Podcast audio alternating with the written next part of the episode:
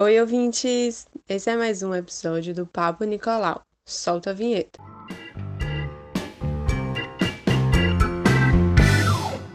Oi, pessoal. Meu nome é Paula Ribeiro, eu faço parte da LAGOB, a Liga de Ginecologia e Obstetrícia da Bahia, e sou acadêmica de medicina da Escola Baiana de Medicina e Saúde Pública.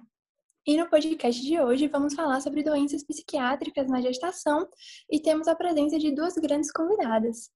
Doutora Jéssica de Araújo Martani, que é médica pela Universidade Cidade de São Paulo, possui, residência médica em psiquiatria pela Secretaria Municipal de Saúde, estágio em neurociências pela Universidade Columbia em Nova York, pós-graduação lato sensu em psiquiatria pelo Instituto Superior de Medicina e pós-graduação Lato Senso em Endocrinologia pelo Centro Brasileiro de Pós-Graduação.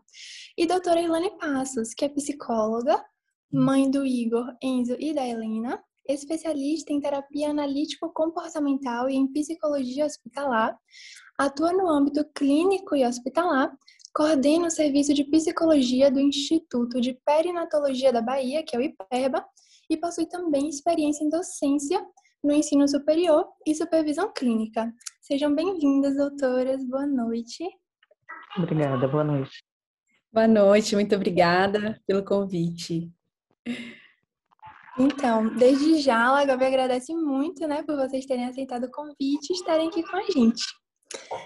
Então, doutora, já começando aqui a nossa discussão, é, eu gostaria de perguntar quais são as patologias psiquiátricas mais frequentes nas gestantes? Comigo? Bom, vamos começar então conversando um pouquinho, né? Então, assim, é, a gente observa que tem bastante alteração na gravidez devido aos hormônios.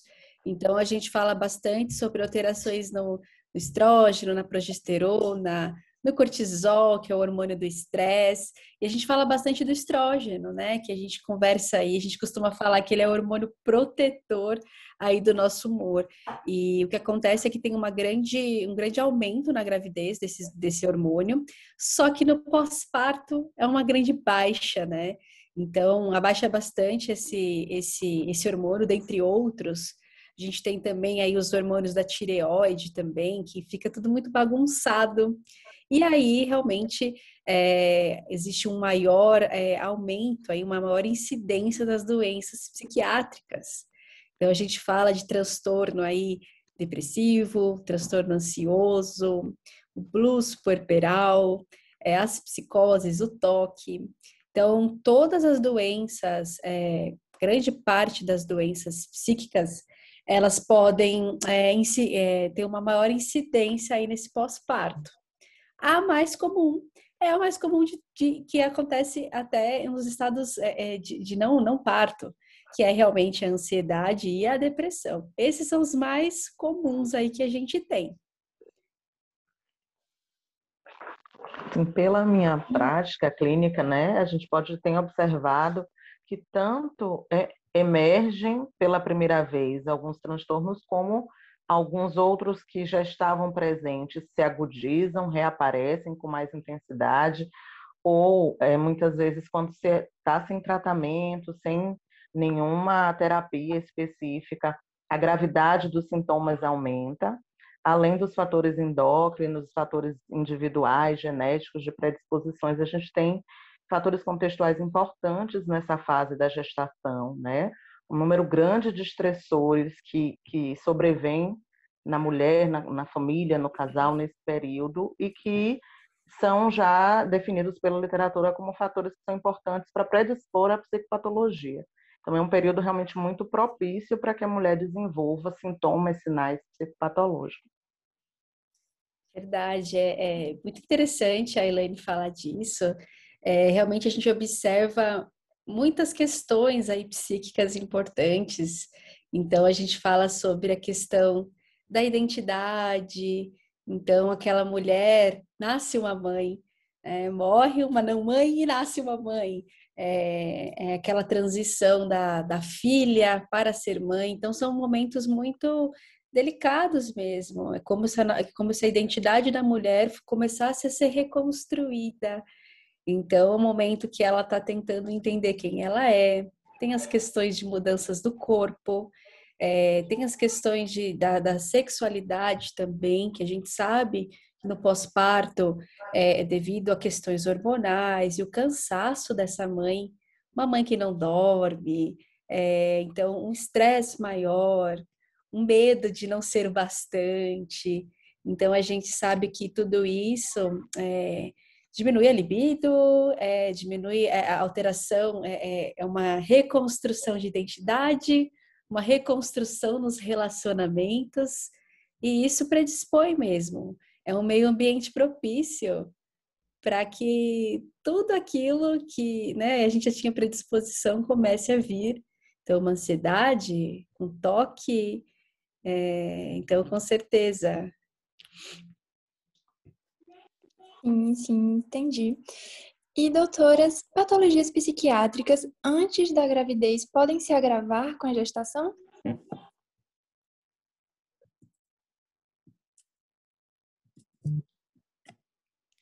Pode sim. É, as alterações da. É, quem já teve uma, uma patologia prévia, é, realmente pode sim se.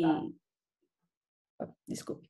É, a pessoa que já teve uma patologia prévia, ela pode sim piorar com a, com a gravidez. Então, quem já teve uma predisposição, então quem já teve uma, uma ansiedade prévia, é, ou até mesmo, por exemplo, a pessoa nunca teve nada, mas ela tem uma predisposição genética para, por exemplo, um transtorno bipolar. Na gravidez, isso pode ser desencadeado sim. A questão dos estressores que surgem né, na gravidez tem um papel muito importante. É, a gente vê que aspectos culturais têm também um papel importante em trazer esses, esses estressores para a mulher. Né? A definição do que é maternidade, de como a maternidade deve ser exercida, do que é ser uma boa mãe, de como desempenhar esse papel novo e as demandas por manter os outros papéis que a mulher já desempenha, de companheira, de parceira, de trabalhadora, né, de provedora, muitas vezes do lar, todas essas demandas diante de um corpo que está muito modificado, que não está funcionando no melhor de sua capacidade, os incômodos próprios da gestação, tudo isso é muito, muitas vezes percebido pela mulher como condições que ela não tem como dar conta, né? Isso caracteriza um evento como estressor. Isso faz com que essas tendências, essas condições prévias possam ser evocadas nesse momento.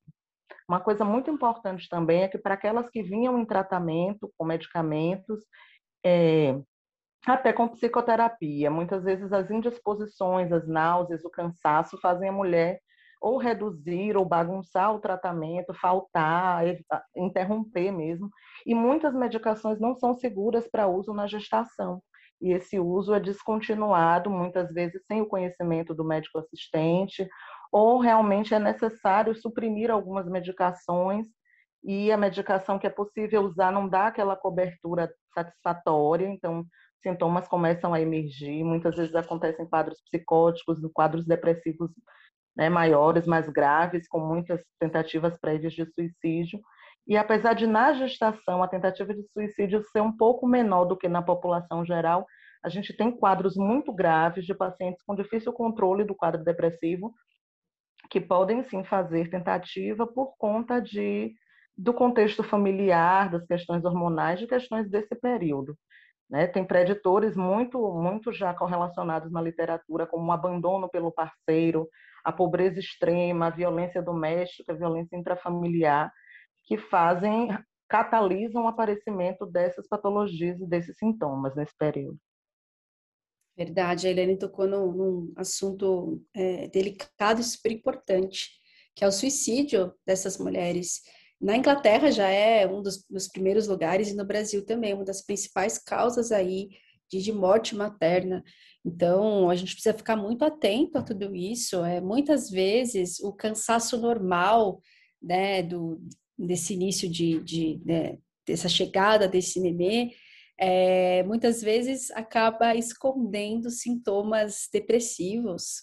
Então, é, é, se confunde esse cansaço, essa alteração do ciclo sono-vigília, é, o blues puerperal, que a gente sabe aí, a incidência é de 7 a cada 10 mulheres tem. é, uma tristezinha, uma, é uma sensação aí de, de impotência, e isso pode evoluir sim para uma depressão. E muitas vezes é, é, todo esse quadro ele é tido como normal, ninguém liga muito, e aí acaba sendo negligenciado.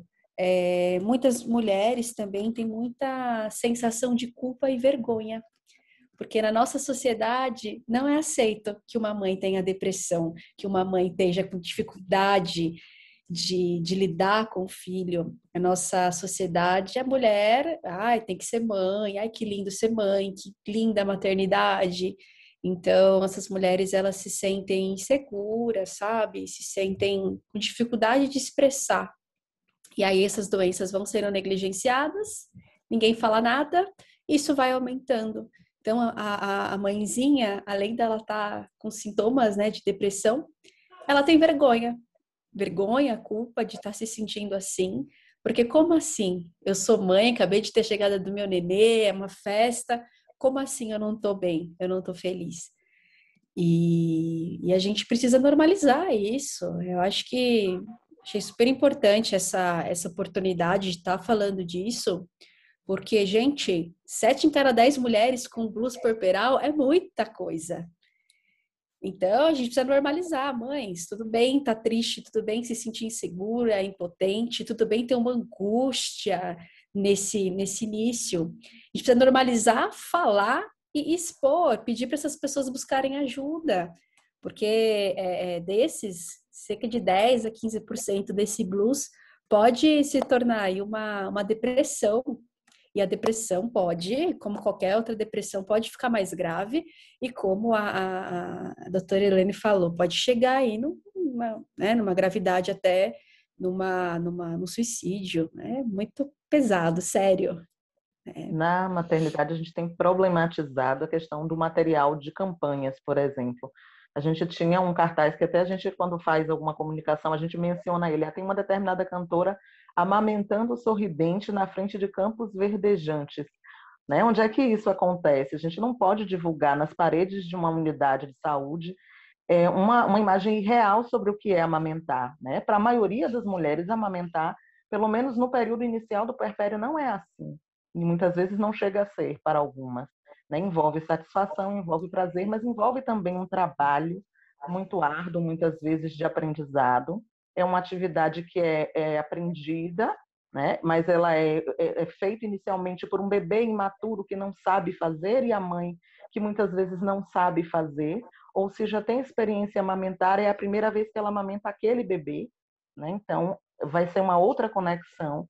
E a gente precisa normalizar, transmitir para as, para as mulheres é que tudo ok, estar se sentindo triste, inadequada, insuficiente, angustiada nesse período, né? Quando a gente Sim. vai fazer o atendimento e elas falam, ai, mas eu não quero nem mais falar, porque muitas vezes a acompanhante ou o esposo, ou a sogra, uma cunhada, uma amiga, é, quando está junto, diz assim, mas por que, que você está assim, menina? Tanta gente que queria estar tá no seu lugar, você tem um filho perfeito, sua criança está gordinha, saudável, e você está desse jeito, a invalidação desse sofrimento nesse período. Sim. E muitas vezes a gente vê e quando eu falo isso, elas se identificam assim. Eu digo: olha, você está sofrendo e está sofrendo porque está sofrendo. São muitas camadas de sofrimento. Vamos tentar eliminar o sofrer porque está sofrendo né? e reconhecer que tudo bem estar sofrendo nesse período, né? que não é tudo tão perfeito nem precisa ser.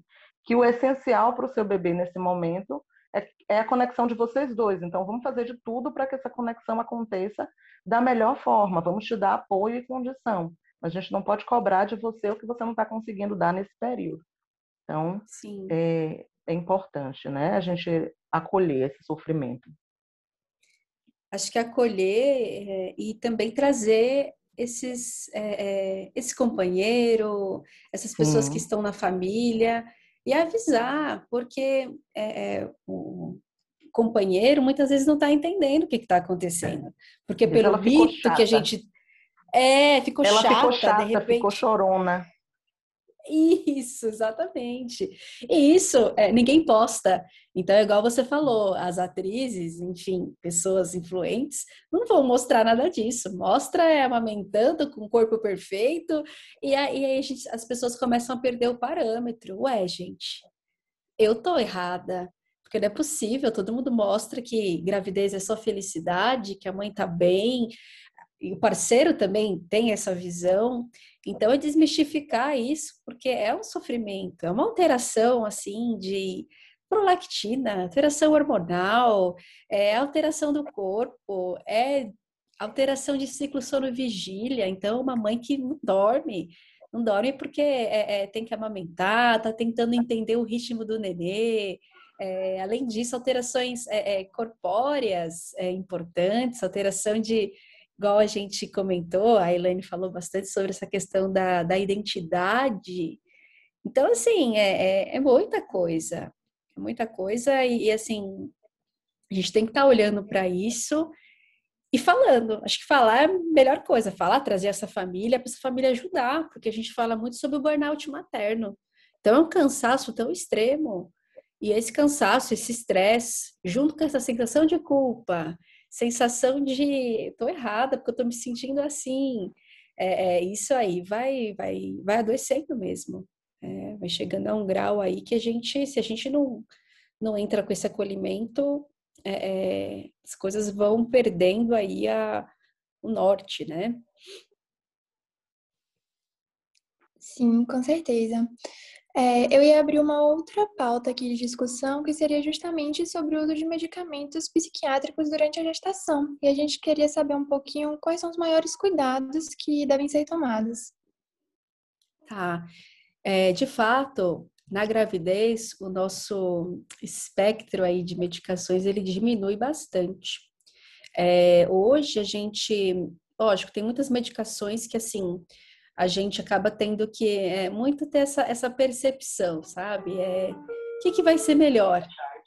Vai ser melhor essa, essa, essa mãe tratando? É, vai ser, ou vai ser a retirada dessa medicação? Então, a gente tem que pensar muito sobre isso, porque muitas pessoas, por exemplo, um transtorno afetivo bipolar, é, dependendo se a gente retira a medicação, pode ter, né, o paciente pode ter aí surtos e aí prejudicar a criança, prejudicar tudo, né? É, então a gente vai muito nisso, então precisa, precisa olhar muito com o médico, varia de caso para caso, varia da gravidade de cada caso. E hoje, né, falando sobre é, a questão da depressão e ansiedade, a gente precisa ter muito cuidado no primeiro trimestre, que é o período de formação dessa criança. Então, os primeiros três meses, eles são essenciais aí. O ideal ideal mesmo seria não usar nada. Né? Se a gente pudesse, mas é claro, precisa ver o risco-benefício, mas o ideal seria não usar nada. Mas a gente utiliza sim, nós não vamos deixar essa paciente sofrendo, ainda mais com, com as alterações hormonais da gravidez, essa, esse sofrimento ele pode se agravar ainda mais. Então a gente é, usa em doses baixinhas, a gente usa algumas medicações mais clássicas, que, que isso significa? Não é que as outras medicações não podem, mas ainda não foi feito tantos estudos a ponto da gente ter essa assertividade. Então, hoje a gente é, usa medicações mais clássicas, então a gente tem alguns antidepressivos que a gente é, é pode utilizar na, na, gravidez, a gente sabe também que não tem a passagem para o leite. Então, é, claro, a gente é, analisa muito.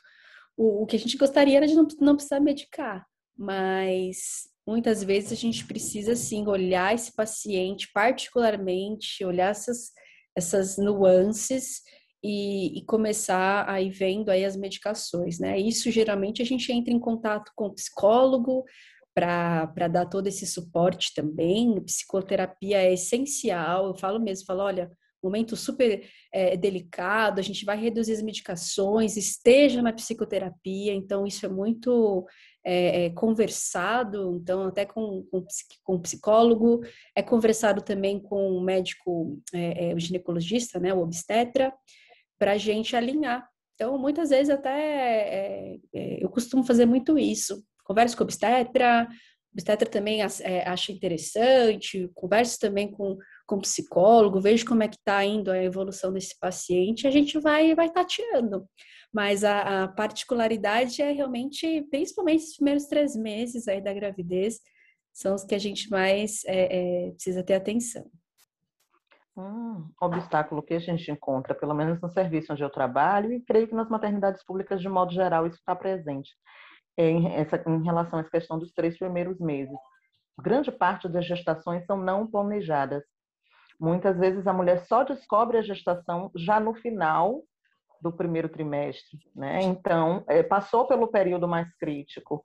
Né? Muitas estão já com alguma psicopatologia, algum problema né, de, de ansiedade, depressão, já com sintomas comprometendo a rotina e tal, sem tratamento, e aquelas que estão em tratamento muitas vezes não se dão conta de que estão gestantes.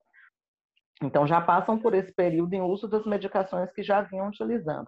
Um outro obstáculo que a gente tem para o tratamento medicamentoso na, na gestação, para aquelas que nunca tiveram né, tratamento é, medicamentoso para questões psiquiátricas, mesmo que já tenham experimentado sintomas que comprometessem sua rotina, sua vida, mas quando isso se agudiza, torna-se mais grave na gestação, há uma resistência imensa em usar essas medicações, não só pela questão do medo de fazer mal ao bebê, mas por um preconceito né, e um medo absurdo que se tem de criar uma dependência.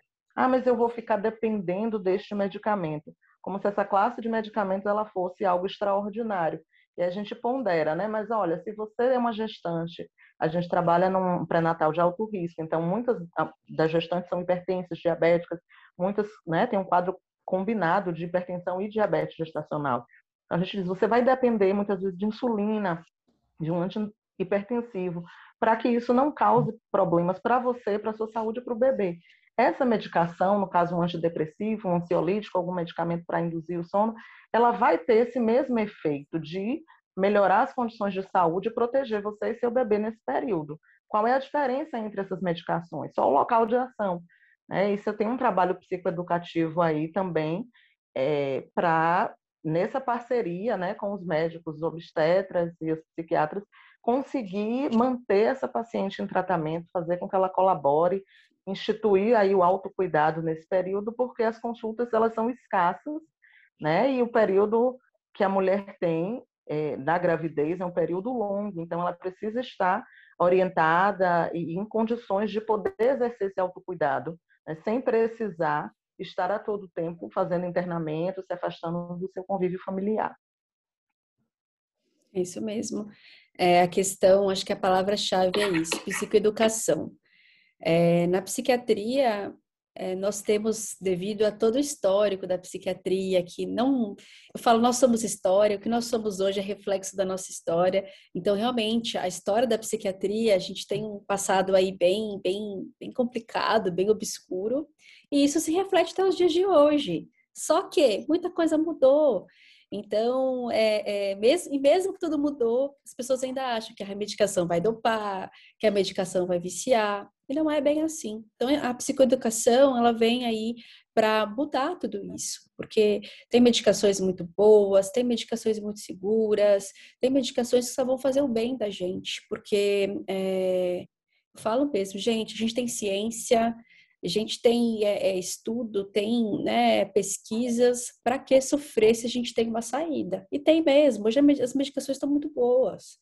É, e aí a gente precisa, precisa colocar na, na, balança, porque uma gravidez, que já não é um momento fácil, ainda cursando com é, transtorno afetivo bipolar, ansiedade, toque, é, esquizofrenia, enfim, é, é, é isso daí realmente, se a gente não tratar, fica muito difícil, é um sofrimento muito pesado. Então, vem aí a, a equipe juntas para realmente fazer esse, esse ensina, é, ensinar, explicar como é que é a medicação, que está tudo bem, para que a gente tenha aí uma, uma qualidade de vida melhor nessa, nessa gravidez, durante esse período. Sim, sim. Doutoras, mas além da farmacoterapia, existem outras opções de tratamento ou o tratamento farmacológico precisa sempre estar presente? Depende de cada caso. Tem casos que a gente observa realmente que é necessária a medicação, é, devido às uhum. questões bioquímicas mesmo, então, é, alteração de serotonina, dopamina, pela própria gênese da doença, é necessário. Mas eu sempre falo, nós somos seres complexos. A medicação, ela nunca é, nem nunca vai ser o, o remédio de tudo, é a solução para tudo. Então, é claro, psicoterapia, primeiro lugar de tudo. Psicoterapia, exercícios físicos. É, acho que até a Elaine pode comentar um pouco mais sobre as, as, outras né, técnicas que a gente tem aí, né? Mas não é só a medicação, a não, psicoterapia. com certeza.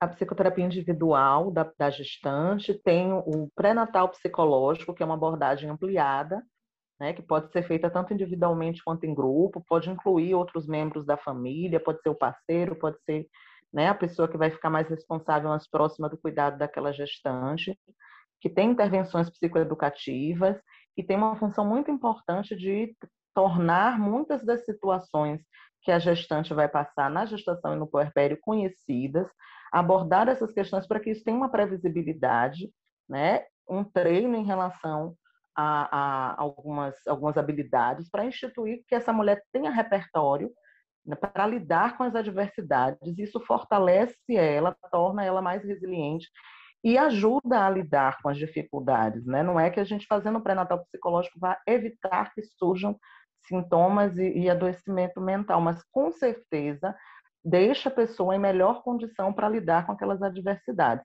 Instrumentaliza a família também para dar esse suporte né, que é muito importante. É, lembra que eu falei no início que os estressores eles são eventos em que a gente tem uma demanda ambiental e que a pessoa não se julga capaz de, de dar conta dela. Então, se a gente instrumentaliza essa mulher para que dê conta de algumas dessas demandas trazidas pela gravidez e pelo puerpério, isso é um fator de proteção. Além disso, tem grupos de apoio, né, grupos de outras mulheres gestantes, grupos de é, mães né, lactantes, tem o trabalho da terapia ocupacional, que é muito importante. Né? A gente trabalha, inclusive na maternidade, para gestantes que ficam internadas, elas têm todo um trabalho com a terapia ocupacional, inclusive produzindo é, é, artefatos para uso em casa, uso com o bebê. Tem o serviço social que é muito parceiro em acionar essa rede de apoio, já identificar os recursos da comunidade, da rede de saúde que podem também interferir tem outras práticas também, as práticas integrativas complementares, tem aí o reiki, tem florais, Legal. tem outras técnicas que podem ser usadas, né? Tem o yoga para gestantes, tem chantala, né, para os bebês. Então tem muita coisa que pode ser usada para tornar esse período menos aversivo, menos sofrido e dar mais qualidade de vida para a mulher e para a família. Costumo sempre falar que qualquer doença é, que a gente tem na medicina, inclusive, claro, as psíquicas, né, as mentais, elas advêm aí de um corpo propício e um meio ambiente propício para a gente desencadear aquilo. Então, igual uma gripe, a gente precisa ter um corpo propício, que é uma, um, um, uma imunidade baixa, e meio ambiente de contato com o vírus da gripe. É a mesma coisa na nossa psique. Se a gente tem uma genética, um corpo propício, ou seja, questões genéticas, é, alterações hormonais, é, macro micronutrientes, enfim, toda essa composição, idade, sexo feminino masculino, se a gente tem uma composição mais propícia e o meio ambiente propício, que mudou, o trauma, as questões da gravidez, é, é, tudo isso pode desencadear as alterações da nossa psique. Então, o tratamento ele é da mesma forma. Então, a gente precisa cuidar desse corpo, através sim de alimentação, exercícios, medicações se necessário, mas a gente precisa cuidar desse meio ambiente. Então, traço de personalidade, jeito de ver a vida, jeito de lidar com os problemas, alegrias, felicidade, é, e realmente as práticas integrativas elas ajudam em tudo isso. O reiki, a yoga, é, então assim o tratamento ele é não é só um farmacológico, ele é realmente precisamos integrar tudo isso, tanto o corpo quanto esse meio ambiente. Então, meio ambiente também tem a ver com a família, então trazer essa família para perto, ajudar essa mãe ajustar os horários, é, dividir as funções, tudo isso faz parte do tratamento. A fisioterapia tem um trabalho muito importante, inclusive com a fisioterapia pélvica. A nutrição também tem bastantes contribuições, assim, às vezes tem alguma limitação de uso de medicamento ou dificuldade no manejo de algumas patologias. A nutrição entra aí com algumas intervenções de dieta, de hábitos alimentares que contribuem bastante. Então, é, é, há uma disponibilidade muito grande, inclusive no serviço público, né? Desses, desses recursos, desses tratamentos que podem auxiliar, sim, a gestante. Uma coisa importante que a gente não pode deixar de falar é da pandemia. Engravidar na pandemia é muito difícil, parir na pandemia é muito difícil, tem sido muito sofrido, tem sido muito ansiogênico, né? tem trazido uma série de restrições e limitações nesse período, tem, tem trazido muita solidão Muitas das coisas que se compartilhava com o parceiro, com alguém da família, não está podendo ter acompanhante. Inclusive, é, no pós-parto, tem algumas restrições, tem que testar familiar, tem toda uma série de protocolos e coisas. Então, quem já tem suas questões de ansiedade, ritualísticas, de controle, tem seus estilos de enfrentamento mais ansiosos, né? tem suas questões mais depressivas afloradas, fica muito mais vulnerável, porque a gente está num contexto macro, quando a gente fala de contexto, ele é multinível. Tem um contexto mais macro mesmo da pandemia, contexto cultural nacional, mas a gente tem questões regionais, questões da comunidade em que a pessoa vive, questões daquela família, como a família lida, que histórias tem naquela família sobre se tornar mãe, sobre o parto normal, sobre a cesariana. Então, é, a gente precisa também lançar mão de uma série de níveis de intervenção para conseguir acolher com, com qualidade essa família. Sim, com certeza. A gente gostaria de saber também quais assim os principais fatores psicossociais em relação à gestante que podem predispor um distúrbio mental. Vocês acabaram comentando um pouquinho já, né? Sobre os fatores estressantes, né? Todo o contexto social, Sim. cultural que a gestante vive. É, a gente observa a, a idade dessa gestação, então, é, é gravidez na adolescência, é, falta de estruturação econômica, é, brigas é, em relação à parte conjugal. Então, um, um, parceiro que não, que não é atuante, é, gravidez indesejada, violência doméstica. Então, essa falta de apoio social, ela realmente é, deixa esse meio ambiente mais propício também. Hum, a pessoa já tem predisposição eu... genética, é, corporal e um meio ambiente desse, as coisas podem fluir, né? Algumas outras que eu assinalei aqui, que eu tinha né, registrado. História de perdas perinatais prévias e ou sucessivas, então abortamentos espontâneos anteriores, situação de reprodução assistida também muitas vezes leva a níveis de ansiedade e, e outras questões. É, então, é importante que quem está fazendo indução, tratamento para engravidar, tratamento de infertilidade, tenha esse acompanhamento. Eu já ouvi de algumas mulheres que é, lhes é oferecida apenas uma consulta com o psicólogo nesse processo e pronto. Né? E há essa demanda por entender esse processo, os determinantes, para que se decida né? Investir nessa reprodução assistida é um outro fator importante. Um histórico de parto prematuro, de, de ter acompanhado um bebê anterior na UTI neonatal, também é muito ansiogênico. É, a gravidez, quando ela é decorrente de violência sexual, ela é também ah, muito predisponente né, a, a transtornos psicopatológicos nesse período.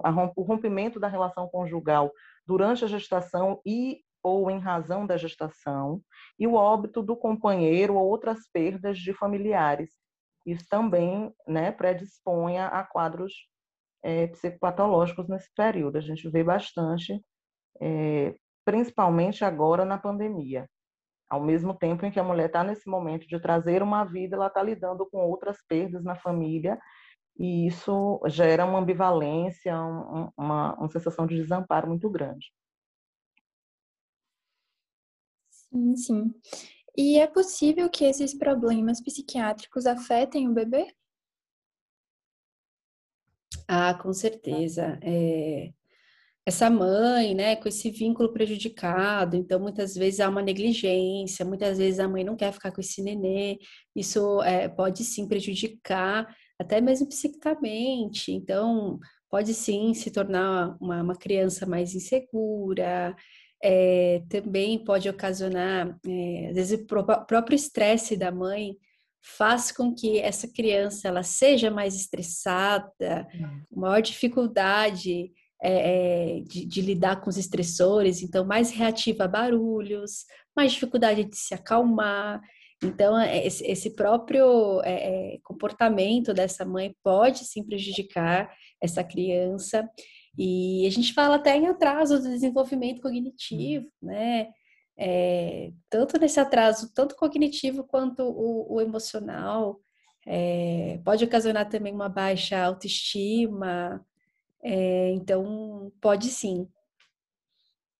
a gente tem casos, assim, inclusive, que simulam uma hipoatividade, simulam não, é, geram uma hipoatividade num bebê, um, um, comportamento mesmo, um déficit comportamental. A gente tem crianças que dormem muito, crianças que são pouco responsivas, com um certo atraso psicomotor, e muitas vezes quando a gente vai ver é uma mãe deprimida, grave. A, gente já, a literatura já, já, mostra assim, muito consistentemente que a responsividade materna, né? Mas do cuidador principal, mas agora a gente está falando das mães especificamente. A responsa responsividade materna né? A conexão que a mãe tem com o bebê, a capacidade de responder prontamente às necessidades desse recém-nascido é um fator muito importante para o desenvolvimento saudável, né? o desenvolvimento psicomotor dessa criança. Então, uma mãe que não é responsiva, uma mãe que deixa chorar, uma mãe que está é, é, deprimida a ponto de não conseguir efetuar os cuidados básicos consigo nem com o bebê, uma mãe que não conversa com sua criança, que não olha no olho, né? É um fator também importante de desmame precoce, todos os problemas eh, de desenvolvimento decorrentes desse desmame precoce para o bebê é o estado alterado psicológico, psicopatológico materno.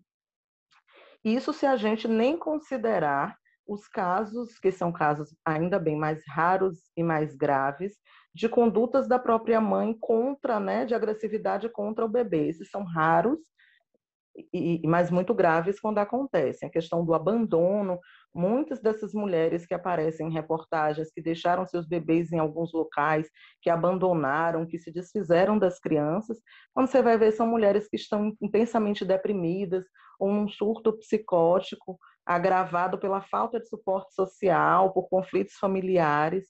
Então, com certeza, o estado mental da mãe interfere muito nos cuidados né? E a falta da rede de apoio só faz piorar esse impacto para o recém-nascido.